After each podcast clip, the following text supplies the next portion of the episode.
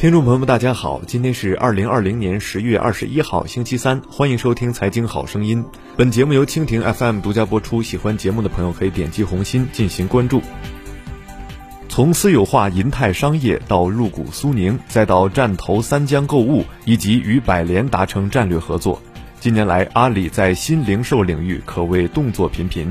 如今，作为国内最大卖场运营商，手握欧尚、大润发两大商超品牌的高新零售，也将被阿里收入囊中。十月十九号，阿里巴巴宣布拟投入二百八十亿港元，直接和间接共持有高新零售百分之七十二股份，成为控股股东，将会把高新零售合并至其财务报表中。高新零售是中国目前规模最大的零售公司。旗下拥有大润发和欧尚这两大品牌，年营收额超一千亿元，市场份额连续多年保持国内零售行业第一。受这一消息影响，港股高新零售公司股票今天高开百分之十点九七，盘中一度大涨百分之二十九点八九。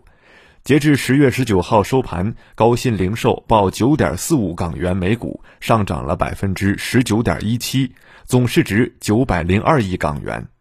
这并非阿里与高新首次牵手。上述收购前，淘宝中国已直接持有高新零售约百分之二十一股份。高新零售发展着重于重塑综合性大卖场，探索多业态运营模式，以及成为实体零售数字化转型。二零一七年与阿里巴巴牵手之后，借力阿里的数字生态系统，高新旗下大润发与欧尚大力推进门店数字化、线上线下一体化、现代物流及个性化消费者体验等新零售服务内容。二零一九年初，在成功实现一小时达配送服务试点后，迅速向全国门店复制。高新零售二零二零年上半年报数据显示。在第二季度，线上店日均单量攀升至约九百五十单，六幺八大促期间店日均单量超过一千七百五十单，同比涨幅扩大一倍有余，同时也打破了二零一九年双十一创下的历史最高纪录。不仅如此，新零售也带动了大润发门店同店百分之五点七的增长，公司净利润同比上升百分之十六点八。并为高新零售带来近五百万用户，活跃用户接近一千三百万。阿里巴巴方面表示，与高新零售合作的最初设想，今天已经全部变成了现实。高新零售旗下大润发，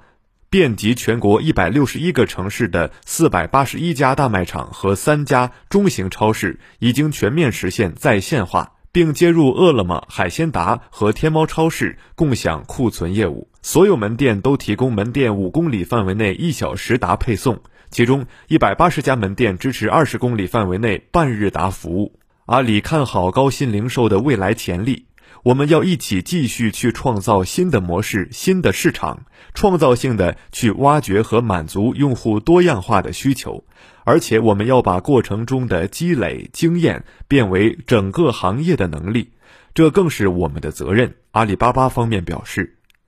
业内人士认为，高新零售旗下超市大润发和欧尚将在新零售赛道上持续加速，阿里也很有可能创造更加多元的新零售业态。线下零售的布局是阿里新零售战略的重要一环。其实，在牵手高新零售之前，阿里就已经开始跟线下商超发生联系。银泰是阿里重金布局线下零售的开端。二零一四年三月，还在准备去纽交所上市的阿里巴巴就提出要以五十三点七亿港元对银泰进行战略投资，并尝试打通线上线下的商业资源，实现会员、支付和商品体系对接。当时双方还约定，在未来三年内，阿里集团可将可转换债券转换为银泰商业的普通股股份。从而使得阿里集团最终在银泰商业的持股比例不低于百分之二十五。二零一五年六月，银泰商业宣布将与阿里全面融合。到二零一七年一月，阿里成为银泰商业的控股股东。在中国市场，阿里是下重金布局线下零售的巨头。除了银泰与高鑫零售，阿里体系下还有百联集团、三江购物等线下实体商超。而此次再次加注高鑫零售，阿里也表明了自己的目的，那就是想用大润发的改造升级经验，帮助线下商超推进数字化改造。对于线下商超的数字化改造，并非只有阿里在加速，苏宁、物美等零售巨头也正在加速改造旗下的线下零售业务。